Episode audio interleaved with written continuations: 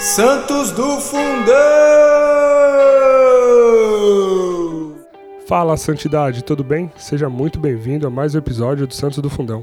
Eu sou Marco Júnior e antes de entrar no, no santo de hoje, né? Vamos aos nossos recados. É, vai no Spotify, vai no iTunes e deixa lá cinco estrelinhas, deixa um comentário, porque isso vai nos ajudar muito, né? A gente nunca te pediu nada, então, por favor, é, vai no nosso Facebook, estamos lá como Só Pela Misericórdia, curta a nossa página.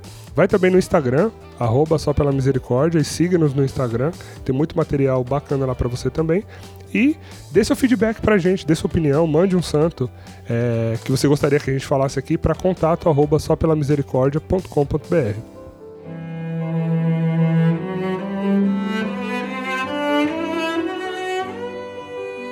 E hoje nós vamos falar de Santa Josefina Baquita. E vamos conhecer o time que está aqui para falar dela, né? Eu estou aqui com. Dani Morango. Cris Dias. E a Dani Vieira. Excelente. E já no novo formato de episódio, nós vamos começar aqui falando da biografia de Santa Josefina Baquita. Santa Josefina Baquita é comemorada no, no dia 8 de fevereiro. Ela nasceu numa aldeia no Sudão no ano de 1869. Ela foi raptada mais ou menos com 7 anos de idade. Posteriormente, ela foi parar na Itália e entrou no convento, onde teve a sua conversão. Ela faleceu no dia 8 de fevereiro de 1947. Foi beatificada pelo Papa João Paulo II no dia 17 de maio de 1992 e foi canonizada pelo mesmo Papa no dia 1 de outubro do ano de 2000. Muito bem, então, Santa Baquita, né, devidamente apresentada, é ela que foi a primeira santa africana, né? Então, já é alguém que já tem por si só o seu diferencial, né? Então agora vamos falar do que nos marcou, de como foi, né, conhecer a história dessa santa, entrar em contato com ela, ser amigo dela, né? E quem quer começar falando um pouquinho pra gente aí de como foi é, esse contato com Santa Baquita. Bom, pensando um pouquinho aí nos números, né? Já que o Marx gosta dos números, é, acho que tem bastante coisas na história dessa santa que nos chama a atenção, né? Pensando que ela faleceu aí em 1947, até ela ser canonizada, se passaram aí 53 anos, né? Acho que ela ficou um pouco esquecida na história e São João Paulo II foi quem fez a beatificação e também quem fez a canonização. Então, acredito que ele já buscava essa intimidade com ela, acompanhava um pouco esse processo dela, né, para que pudesse canonizá-la. Mas 53 anos é um tempo bem considerável, pensando nos estudos aí que a gente fez há um tempo atrás, pensando quanto tempo demoraria a canonização aí de um santo. Uma das coisas que me chamou muito a atenção foi a época que ela viveu. Né? Ela viveu em 1869. É um século muito distante do que a gente vive hoje pensando um pouco no contexto daquela época, era um contexto de escravidão, então se a gente for pensar tudo que a gente aprendeu aí de, de, história, tudo que a gente viu sobre esse período de escravidão, eu imagino que tenha sido um período muito difícil, né? E no relato dela, no decorrer da vida dela, a gente pode ir partilhando um pouquinho sobre isso. Ela conta as marcas no corpo, né? Então, esse século que ela viveu, 1800, esse período, né, 1869, é muito diferente da nossa realidade de hoje. E ela viveu, ela conseguiu buscar esse caminho de santidade mesmo não conhecendo a nossa fé, porque ela só veio a conhecer a nossa fé, né, católica apostólica romana, com 21 anos quando ela foi batizada. E mas ela conseguiu ser diferente, uma mulher muito à frente do tempo, né, dela. É, e falando, né, dessa história quando ela é escrava, ela sofreu muito, muito, sofreu tanto que ela esqueceu do próprio nome. Então ela é conhecida, né, como Baquita, porque Baquita foi um nome que um comerciante de escravos deu a ela. É, porque ela ficou muito traumatizada, tanto que nos relatos que ela faz, nos livros, ela não consegue falar da história dela antes de ser escrava. Né? A gente não, eu pelo menos não achei nada, nenhuma fonte que falasse sobre é, muito sobre a família, sobre a infância dela, porque quando ela foi raptada, é, foi um trauma tão profundo, um sofrimento tão grande que ela não lembrava nem o próprio nome. e Ibaquita quer dizer afortunada. Uh, então a gente consegue perceber como ela também foi é, escolhida por Deus e por mesmo diante de tantos sofrimentos, ela já foi considerada uma alma predileta, né? Como todos os santos que a gente já falou aqui, que a gente fala que os santos é, são os prediletos do nosso Senhor porque ainda sem conhecer a Deus, quando ela era criança, ela já conseguia contemplar e, de, e tinha o desejo no seu coração de conhecer o Criador. Muitas vezes sentia o sol, olhava para o sol, contemplava as belezas da natureza e ela ficava pensando quem era o Criador que fez tudo aquilo, quem seria o patrão de todas as coisas, né? Então, assim, ela já, já demonstrava o desejo de conhecer o Criador. E ela agradece, na verdade, né? Apesar de ter sofrido tanto na vida, é, quando ela morreu, o pessoal conta que foram encontradas 100, mais de 140 marcas no corpo dela de todo é, o período de escravidão. E ela conta que, mesmo diante de tanto sofrimento, ela agradece por tudo que ela passou na vida. Porque foi a vida e foi o sofrimento que fez a ela, ela encontrar o Senhor e chegar até o convento, né? Inclusive, Dani, só aproveitando que você está falando, tem uma frase que ela disse sobre isso. Que é assim: Se eu encontrasse de novo aqueles negreiros que me sequestraram e também aqueles que me torturaram, me ajoelharia para beijar as suas mãos porque se não tivesse acontecido isso, eu não seria agora cristã religiosa. É bem isso mesmo, né? E, assim, uma coisa que me marcou bastante, assim, lendo, né, da história dela, realmente foi esse período de, de sofrimento ali, de escravidão. Porque quando a gente pensa, assim, o que a gente conhece talvez em livros, né, ou a história de escravidão aqui no Brasil, é aquele escravo que tomou uma chicotada porque tentou fugir ou fez alguma coisa assim. E como a Dani até colocou, né, poxa, ela sofreu tanto que chegou a esquecer a sua própria história e o seu próprio nome, né? Ela não sabia quem era ela de tanto sofrimento. E aí, para tangibilizar o que, que é esse sofrimento, né, no material que eu encontrei aqui. Então, assim que ela foi raptada, lá por volta dos sete anos, a primeira coisa que eles fizeram foi trancar ela num cômodo, num quartinho escuro, por 30 dias. Quando ela viu a luz do dia, foi a primeira vez que ela foi vendida, né? Então ela saiu para ser entregue à pessoa que comprou ela. Então isso já me marcou bastante, né? Imagina, você é uma criança, ficar trancada num lugar escuro por 30 dias, recebendo assim, o mínimo de comida só para te manter vivo, né? É, depois, entre essas é, vendas que foram feitas, né? Porque ela foi vendida várias vezes, ela ficou numa família de um general e ela ficou lá por três anos, né? E é, nos relatos dela mesmo, ela coloca que assim, nesses três anos, ela não lembra de nenhum dia dos três anos em que ela não tenha uma ferida aberta, em que ela não tenha é, algo ali de, de dor que marcou ela, né? E que foi inclusive nessa nessa fazenda lá, nesse, nessa família, que eles fizeram é, essa tortura com ela maior que eles fizeram 144 cortes de navalha no corpo dela, então no seio, no, no ventre, no, nos braços, nas costas, né? E na sequência eles passaram sal para ficar mais tempo aberta e para cicatrizes marcarem ainda mais a história dela. E cicatrizes essas que, que ela levou pro resto da vida, né? É uma história que inspira bastante, né? Ver todo esse sofrimento e, e o, o que eu achei interessante é que o que ela vem falar depois disso, né? Como a Dani também colocou a respeito de que ela entende que tudo isso foi para a conversão dela e que ela agradece hoje é, tudo isso que aconteceu, porque senão ela não teria conhecido né, a Deus, é, e que ela sempre sentia uma força interior muito grande e ela não sabia o que, que era, mas ela, ela sentia algo que empurrava ela para frente, sabe? Que ela falou que ela não morreu por um milagre. Então era algo que queria que ela vivesse. E uma, uma frase dela aqui no, no relato que ela tem é de que ela sentia que ela viveu a vida inteira na lama, mas ela não se sujou. Porque, tipo, Nossa Senhora não deixou ela se sujar, sabe?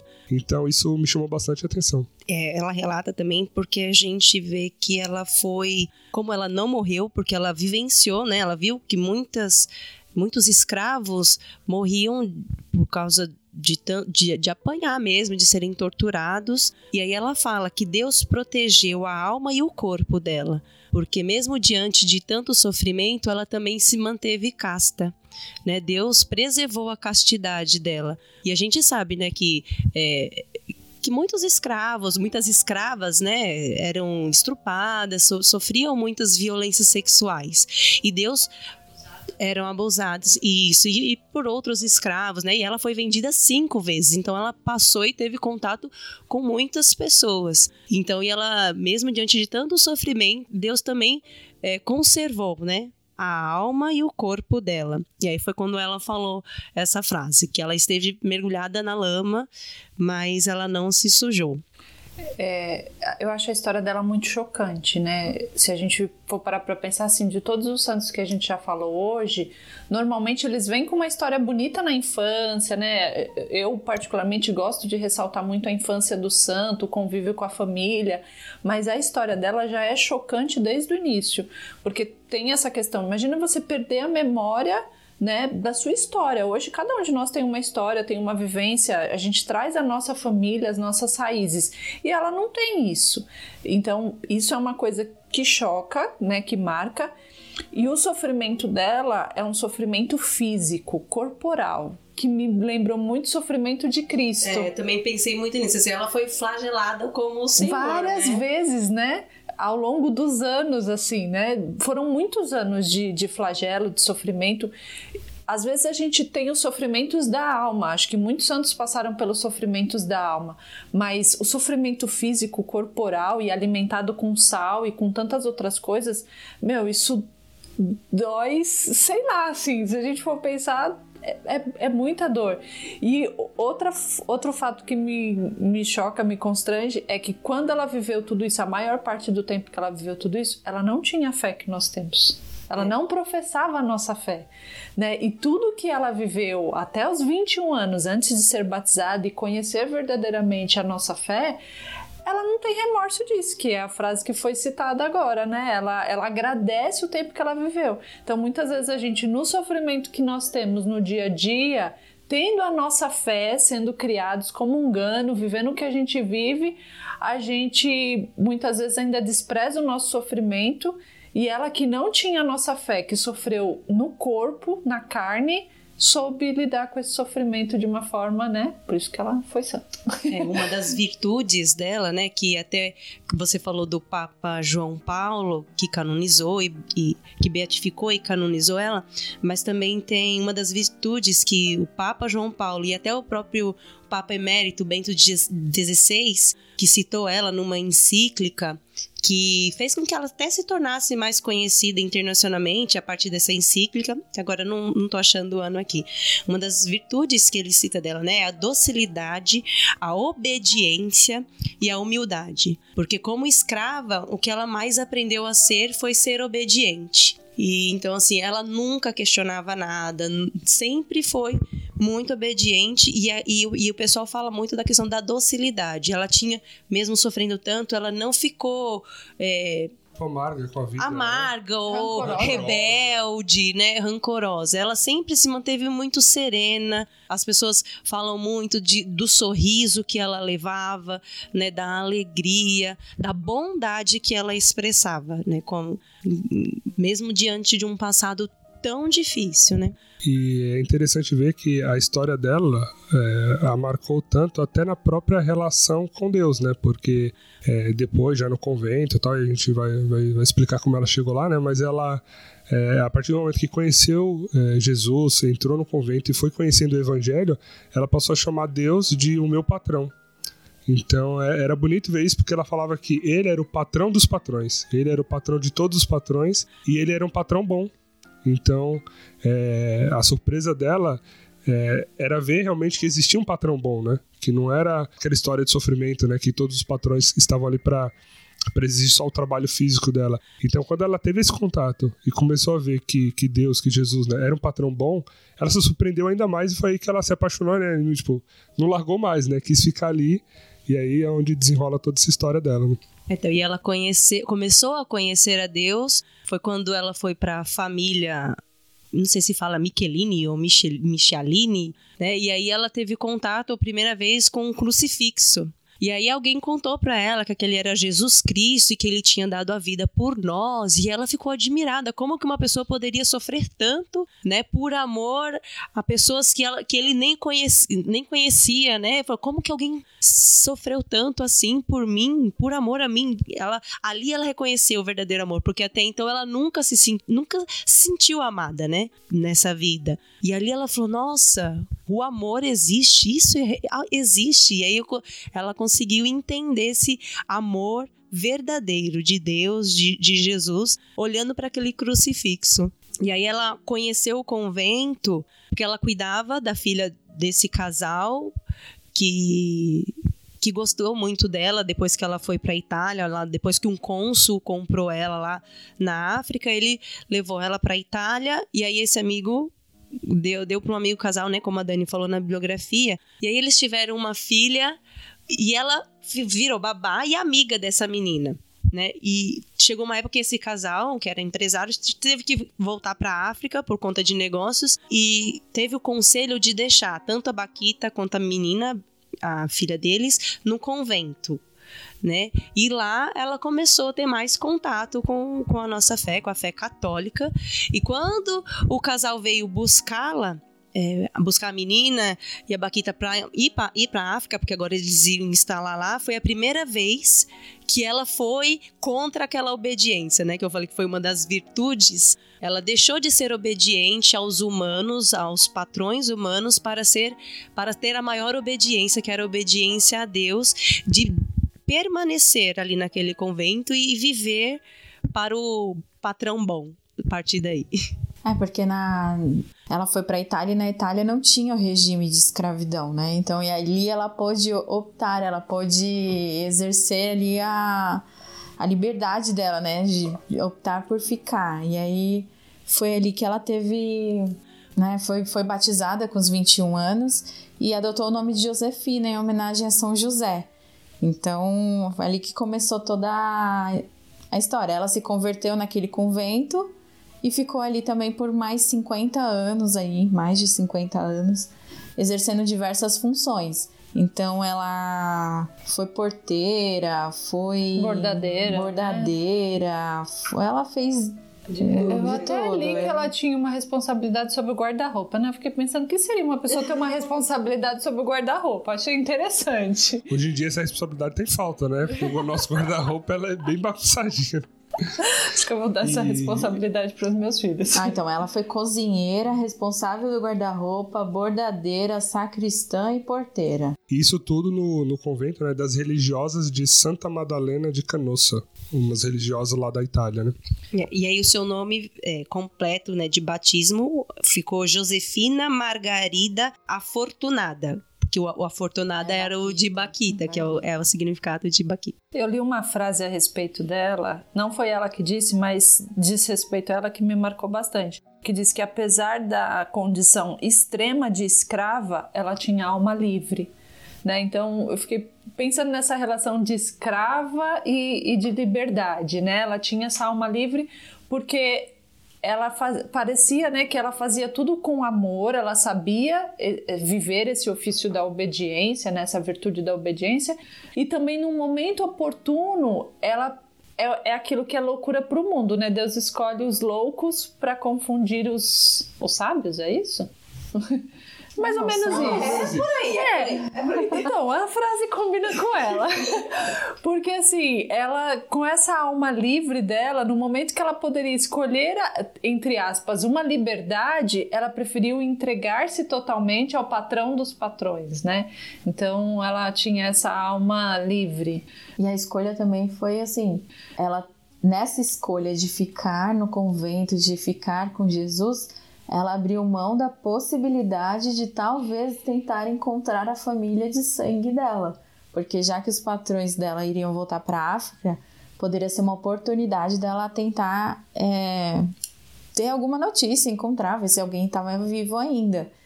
E ela fez a escolha de ficar ali porque ela encontrou aquele que preencheu tudo, né? Que fez sentido a tudo e que conquistou plenamente. E é interessante que se ela voltasse com eles, ela realmente voltaria livre, porque quando o cônsul italiano a comprou, uma das primeiras coisas que ele fez foi dar aquela carta de alforria, de liberdade lá para ela. Então ela já foi para Itália livre, porque ele deu essa carta para ela. É, então, se ela voltasse, ela voltaria para África livre. Ela não mais seria uma escrava, né? E aí, realmente, poxa, ela escolheu. É, em vez de de repente sim buscar, encontrar e saber de quem era, né, a, a, a, história daquela, daquela moça que ela tinha esquecido, né, de que ela não se lembrava mais, ela optou por ficar ali, né. Então é, essa decisão realmente é uma decisão bem marcante, né, bem forte. Não é é, é só ficar, né? Como talvez um lugar seguro. Não, ela voltaria livre, então ela teria a possibilidade de ter uma vida normal, né? De ter uma vida em família lá na África, constituir a família dela, e ela optou por, por ficar. Alma livre, alma desprendida de tudo. Uma das relações que eu fiquei pensando também, que me chamou muita atenção, é nessa palavra patrão, né? Porque Hoje a gente, né, é difícil a gente encontrar alguém que fale bem do patrão, né, gente? Seja ele quem for, a gente tem uma certa, um certo julgo aí com essa palavra. Eu não sei se ela era assim, né, naquela época. Eu imagino que ela teria todos os motivos para ser, porque ela apanhou, né, de praticamente todos eles, né? Ela foi escrava deles. Mas ela conseguiu pegar essa mesma palavra e transferir para alguém que é superior a todos eles, alguém que é bom, alguém que é o criador de todas as coisas. Então, de fato, era uma pessoa dócil que né, a gente imagina, por tudo que nós vimos, que ela não guardava o ressentimento, o rancor, como foi falado. Ela conseguiu transformar essa palavra patrão naquele que era acima de todos, né? É, isso me marcou muito, porque é uma palavra muito comum hoje, a gente fala chefe, patrão, não sei o que lá, e, e ela conseguiu trazer essa palavra para Deus, que é o patrão de todos os patrões. E ela falava desse patrão com um sentimento de, de amor, né? De entregar a vida dela àquele que. Ela ressignificou essa palavra, né? Ela isso tinha um outro significado. Né? Exatamente. Né? E é interessante também ver que é, ela se manteve, né, como a gente já falou aqui, é, com a alma limpa realmente, assim, ela se manteve é, bondosa, ela se manteve sempre é, alegre, né, então o sorriso era muito marcante para ela e eu achei bonito ver como que as irmãs do convento é, tratavam ela com carinho, que passaram a chamar ela de irmã morena, né, então, é, independente do nome de batismo que, que foi dado, né, Josefina ou Baquita, que, que foi a história dela desde a África, né? É, ela era muito conhecida no convento, né? Como a irmã morena. Então, demonstra até um carinho que as irmãs tinham por ela e que isso ela conquistou rapidamente, né? Uma coisa que me chama atenção também na história dela é que, assim, a história dela é uma história, apesar de muito sofrida, é uma história simples, né? Ela não foi aquela santa que teve visões, que, que teve. É, como é que a gente fala? É, ela não é uma santa mística. Ela não precisou ver Jesus iluminado. Ela, Jesus não precisou. Ela não precisou ouvir a voz de Jesus, né? Assim. Tipo, né? Básica. Ou e tantos outros santos que a gente falou que a gente sabe também que teve. A história dela foi uma história simples, né? Ela conheceu Jesus se apaixonou por ele, se deixou amar, sentir esse amor, é, percebeu que mesmo numa história de, de sofrimento, Deus cuidou dela, Deus e Nossa Senhora, que ela sempre fala que Nossa Senhora também a protegeu, e a partir de então ela se entregou inteiramente a esse patrão querido, e a mais do que patrão, nem a esse pai que amou. Então é uma história simples que Jesus não precisou descer aqui na Terra, porque às vezes a gente espera isso, né? Para a gente ter a certeza daquilo que Deus quer, Jesus tem que vir aqui na Terra, né? Praticamente ser crucificado de novo para a gente ouvir a voz dele. E fico, não, Senhor, me manda o um sinal daqui, me manda o um sinal dali, manda porque eu quero. Tem que né? alguém falar para mim coisa. Quantas confirmações? Deus só falta, né, fazer uma placa lá no céu piscante em neon para a gente entender o que Ele quer de nós. E ela foi se voltou para o Senhor de uma maneira muito simples, ela, ela escolheu o chamado dele. É, e outra coisa também que, que me marca é se você pensa assim, hoje em dia, pensando agora após a conversão, né? Aí no, no outro lado quer sair. Muitas vezes você tá ali é, no dia a dia, né? E vivendo sua fé. É, acontece alguma coisinha, você já culpa Deus, Deus não tá do seu lado, não tá olhando por você, não sei o que, e você vai embora porque você, sei lá, não pode vou chutar qualquer coisa, né? não pode tropeçar na rua porque Deus não tirou a pedra do, do seu caminho. É, olha o sofrimento que ela teve, cara. E ela coloca esse sofrimento todo de é, praticamente aí uns 14 anos sofrendo, como a causa que levou ela a Cristo. E você, por uma pedrinha no seu caminho, você às vezes quer desistir, largar a mão, né? E, abandonar tudo. É, então vamos pegar o exemplo dela e ver que assim. É, não é um sofrimentozinho ou outro que vai ter que tirar a gente ali daquela certeza de fé que a gente tem, né? É que Deus sabe de todas as coisas e principalmente ele cuida de nós em todos os momentos, né? Por mais que às vezes a gente pareça e se sinta tão só, Deus nunca nos abandona, né? Então assim, é essa certeza que que Baquita vem nos ensinar também. Porque muitas vezes a gente esquece, murmura, reclama e culpa Deus de tantas, as, tantas coisas, mas Baquita vem lembrar que Deus está conosco, é, nos nos cuidando e nos amando sempre, em todas as circunstâncias. Eu acho que essa é grande graça de a gente buscar conhecer as, as histórias dos santos, né? Porque Deus vai usar de todos os meios e, e, conhecendo os santos, é óbvio, tem os santos mais místicos que a gente, a gente fala, nossa, nunca, né? Quem, eu, quem sou eu perto dessa pessoa que viu Jesus? Mas existe tantas histórias e tantas vivências e tantas coisas que trazem essas reflexões que nos ajudam a, a, a caminhar e a fortalecer a caminhada, né? Às vezes estou aqui vivendo meu sofrimento, estou aqui na, na, nas minhas murmurações, nas minhas lamentações, mas de repente me deparo com a história de Baquita Aí eu, opa, peraí, né? Vamos rever aqui qual, como que eu tô. história é boa, então, né? Vamos agradecer, vamos agradecer mais, né, mais, do que reclamar, ou vamos, né? Que eu, poxa, ela teve tudo isso, eu não tive. Então vamos tentar rever a forma como eu tô lidando com, a, com as coisas. Então, essa grande graça também que os santos vêm trazer para nós, né? É, os exemplos, ajudar a gente a superar as coisas, a, a passar pelas nossas dificuldades. Então, por isso que a gente tá fazendo podcast, galera. Uhum.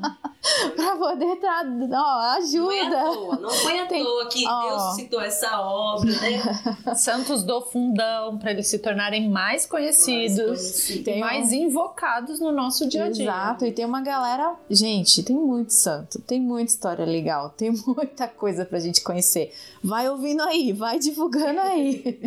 aí uma coisa também, os votos que ela fez, né, lá, foi justamente no dia da festa da Imaculada Conceição. Né? Ela fala também da, da relação que ela tem especial com Nossa Senhora. Né? chegando assim para o final da história da vida dela, é, quando ela já estava idosa, ela começou a passar por enfermidades e aí assim foi tão grave as enfermidades que ela voltou a sofrer é, reviver os sofrimentos que ela tinha da escravidão né por vezes ela é, tinha alucinações e falava para tirar as correntes dela que estavam pesando, né? Então assim, ela reviveu todo aquele sofrimento de novo mas quando ela viu que ela, quando ela já não tinha mais forças e chegou a hora dela, ela viu que era um sábado, né? Falaram, falaram do dia para ela que era um sábado, e aí ela sentiu que ela ia descansar. E aí ela deu um sorriso e só chamava Nossa Senhora, Nossa Senhora. Foram as últimas palavras Foram dela. as últimas palavras dela. E sábado é o dia dedicado a Maria a, na a igreja, Maria. né? Então, é, isso me faz também ter a certeza que não existe caminho de santidade sem intimidade com Nossa Senhora, né? Porque todos os santos que a gente falou aqui é, sempre tem essa história de intimidade com Maria, né? Então, só uma curiosidade que eu achei sobre ela, que eu achei tão bonitinha, é que quando ela teve a conversão dela e foi batizada, toda vez que ela passava na frente da pia batismal, ela beijava e falava: Foi aqui que eu me tornei filha de Deus. Então, esse gesto simples, né? Todo de bondade, de um coração puro, assim. Eu achei super bonitinho é, isso que ela fazia. Foi aqui que eu me tornei filha de Deus. E teve uma outra coisa também que que foi que eu achei muito legal é que ela tinha esse bom humor e tudo, então ela, mesmo no sofrimento, mesmo na doença, mesmo já chegando ali no final da vida dela, ela tentava levar as coisas de uma forma um pouco mais leve. E aí tem uma frase que eu achei ótima, que eu, eu vou ler aqui para vocês. Ela falava assim: Vou devagar, passo a passo, porque levo duas grandes malas numa vão os meus pecados, e na outra, muito mais pesada, os méritos infinitos de Jesus. Quando chegar ao céu, abrirei as malas e direi a Deus: Pai eterno, agora pode julgar. E, vou, e direi a São Pedro: fecha a porta porque eu fico. Gente, eu não aguento. Olha, para quem foi obediente a vida inteira, chega no céu mandando em São Pedro, né? Meu, eu achei essa frase muito da hora, porque assim, a gente fica imaginando a nossa chegada no céu e a gente imagina falar com todo mundo, né? Com Jesus, com Maria, com meu anjo da guarda.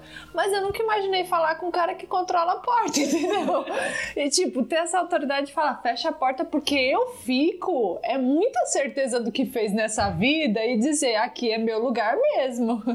Fala, tipo, de porteiro pra porteiro, né? É. Porque ó, eu sei do seu trabalho, sei como funciona tudo aí. Então pode fechar, pode fechar. Que eu não saio daqui, não. Eu até imagino a cena, né? Dela abrir as malas, deixa lá falar isso pra São Pedro, e acho que a certeza dela era tanto que ela já sai andando, né? Ela nem se preocupa pra saber o resultado lá. Fala, pode me julgar, mas já vou entrando aqui, vou sentar ali no meu Guarda lugar e tal. Malas, né? Exato, né? Tipo isso. por favor. É, e uma coisa que, que me chamou a atenção nessa, nesse momento que ela já estava praticamente no leito de morte, né, como a Dani colocou aqui, é que quando ela estava sofrendo muito, ela chegou um, certa vez em falar para a enfermeira, né? E até puxando a história dela, né? Ela suplicava para a enfermeira assim: solta minhas correntes, elas pesam muito. Então, ela já estava realmente bem debilitada, tal. E ela trazia as correntes como essa essa coisa que aprisionava ela ali, porque acho que quando ela descobriu a liberdade, né, ela queria ser tão ativa, acho que fazer as coisas assim, é, engrandecia tanto ela que ficar numa cama deitada ali, praticamente no leito de morte, era algo muito pesado para ela, né? Então, nesse leito de morte ela sofreu bastante. E do que que ela morreu mesmo? Se eu não me engano, foi de doenças respiratórias. Eu não lembro exatamente qual foi a doença. Bronquite, não... pneumonia, acho que alguma acho coisa é, assim, né? É, foram esses, foram esses quadros, assim. Eu não, não consegui achar exatamente a doença, mas foram temas respiratórios. Acho que uma, uma, uns detalhes importantes, né, e já após a morte dela, é que o, o corpo dela ficou incorrupto, né? É, e durante 70 anos ela manteve uma flexibilidade no corpo, que isso é impossível aos olhos humanos para quem morreu. A pessoa, quando morre, já fica completamente enrijecida.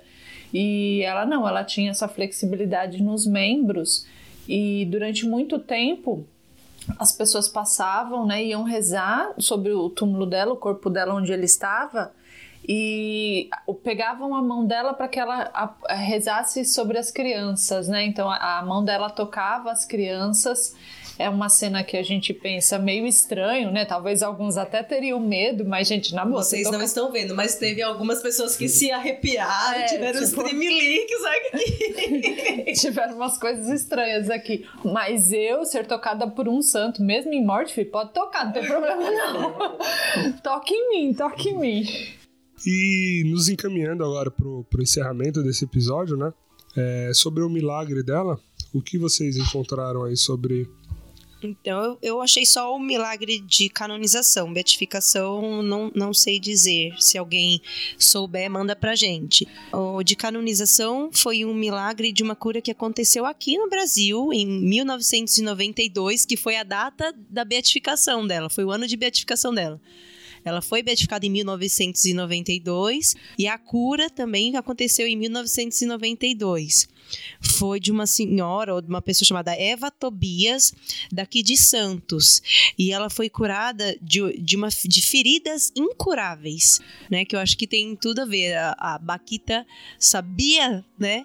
o que é sentir essas dores, né, de, de feridas, porque ela, ela falava que é, ela não passava meses com feridas abertas, porque não havia tempo de cicatrizar e já recebia outro sofrimento. Então, Baquita se compadeceu dessas feridas incuráveis e operou o milagre na vida da Eva Tobias aqui não no Brasil. Tinha, não tinha pensado nisso. Legal né? essa relação de pensar eu, das eu, Nossa, foi na hora, físicas, foi tu, né? tudo a ver, né? Então, gente, vamos rogar é, a intercessão dela aí, ó. Chama a intercessão. eram feridas nas pernas, né, principalmente, até provocadas por conta de diabetes, assim, eram feridas que ficavam muito tempo expostas e abertas. E o que me chamou na atenção, e como acho que em todo milagre, né, O milagre, quando é milagre, ele é milagre inteiro, rápido. E Ouça ela, o nosso primeiro programa. Por favor. Ela, quando pediu intercessão de Santa Baquita, ela tocou nas feridas com a imagem de Santa Baquita e em 24 horas as pernas dela estavam completamente sãs, Isso, é, curadas. lá, foram imediatamente curadas. É, não foi coisa curada assim. um mês depois, um ano depois. Foram imediatamente Não basta curadas. cura, né? Tem que vir via WhatsApp, rapidinho, no dia seguinte.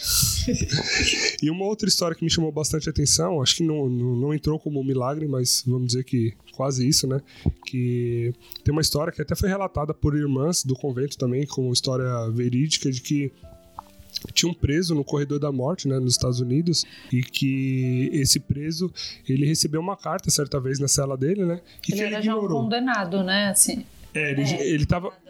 Ele já estava condenado à pena de morte, mas eles têm todo um tempo, né? Não é uma coisa que acontece muito rápido. Ele já sabia da condenação e ele estava ali no corredor da morte esperando para os próximos episódios ali de como seria é, o cárcere dele. E ele recebeu essa carta e ele ignorou a carta e deixou lá. E depois ele tentou jogar a carta no lixo e a carta não caiu no lixo. Aí quando ele teve que pegar para tipo jogar no lixo mesmo, ele falou: ah, deixa eu abrir para ler isso, né? E era uma senhora, ela é suíça e ela tinha é, uma um hábito, né, de Eu fiquei encantada por essa senhora. então, imagina que o, que- o trabalho que ela fazia, né? Isso de coração. Missionário. Missionário, né? Porque ela ficava pesquisando quem, quem eram os presos que estavam no corredor da morte e mandava uma carta para cada um deles, dando força, inspirando eles ali. É, e, imagina, assim, né? Dando força para alguém que teoricamente não tem mais destino, assim, né? Porque ele só es- conhece. ela nem conhece, né? E ela só espera ali. E quando ele leu essa carta, ela falava que ela amava o preso, que se chamava Geoffrey. Ela amava esse preso e ela dizia que Santa Baquita também amava esse preso. E aí ele, ele tentou ignorar aquela carta, né? Mas aquele negócio ficou remoendo ele assim e ele respondeu a carta principalmente pedindo informações para quem era Santa Baquita, né? Que nome era esse estranho assim que chamou a atenção, né? Que quem é essa pessoa que me ama, né? E ela deu um, um folheto para ele, mandou de volta um- uma carta com um folheto para ele contando toda a história de Santa Baquita. E aquela história marcou tanto ele quando ele leu, é, que uma das primeiras coisas que ele fez foi pedir para ser batizado. Depois que ele conheceu a história de Santa Baquita e foi se, se aprofundando mais nisso. E ele queria ajudar o Sudão. Ele sentiu uma. uma ele se, se compadeceu tanto dela, da história dela, que ele queria ajudar aquele povo, né? Então ele começou, da cela dele, escrever cartas para conseguir ajuda para as crianças do Sudão. Então, até o dia da, da execução da sentença dele, ele tinha escrito mais de 600 cartas para o povo do Sudão e para outras pessoas para ajudarem o povo do Sudão. Então, essa história me, me marcou Eu bastante, tô né? arrepiada, que vocês não podem ver, mas é uma história emocionante. Muito, né?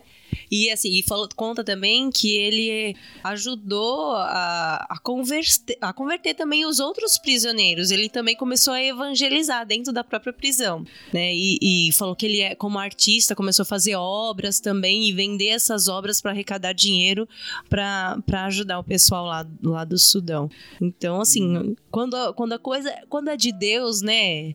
É algo que são coisas inexplicáveis, né? É o nosso Deus do né, impossível, né? E a importância de Santa Baquita para o povo dela, né? Porque imagina, a África, né? Até hoje é um povo que sofre bastante, né? Tem, tem vários desafios ali que eles têm que vencer.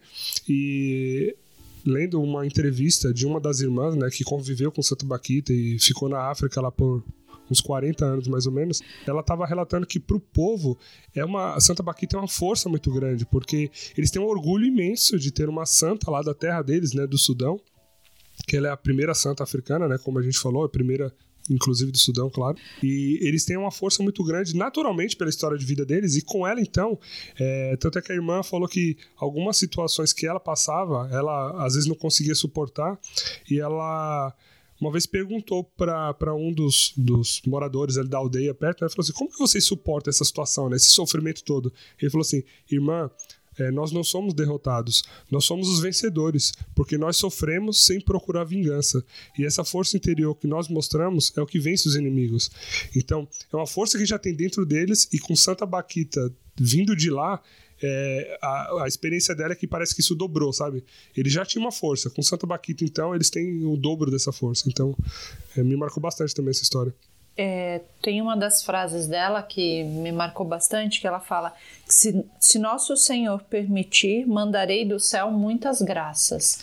Então, entra naquilo que a gente sempre ressalta nos final dos podcasts, né? Que é invocar essa intercessão mesmo. E olhar para essa história e olhar onde eu me identifico, né? A gente falou de, dela, desse milagre dela das feridas físicas, né? De repente pode ser uma causa de intercessão para nós.